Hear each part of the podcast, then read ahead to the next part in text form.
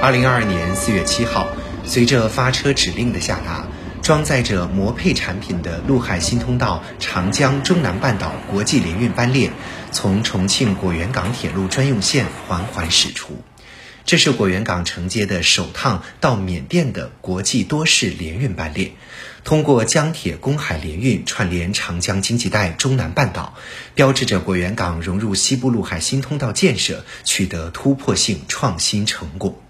果园港是国内最大的内河枢纽港，位于“一带一路”和长江经济带的连接点，长江黄金水道、西部陆海新通道在此无缝衔接。在以国内大循环为主体、国内国际双循环相互促进的新发展格局中，发挥重要战略支撑作用。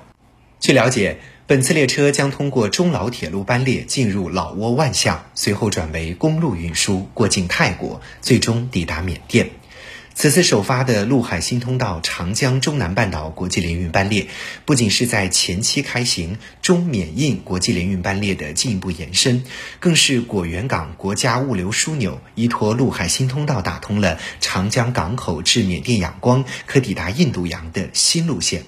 该物流线路开启了西南地区连通印度洋又一条便捷的陆海新通道。陆海新通道重庆联运发展有限公司执行董事霍家松说：“呃，本次在果园发运，呃，陆海新通道与中南半岛的连接班列的话，有效的将长江经济带与中南半岛进行呃深度连接，扩大了这个通道纵深的服务网络。呃，本次发运的话，有重庆本地的嗯摩托车配件儿。”以及西北过来的葵花籽等，有力的促进了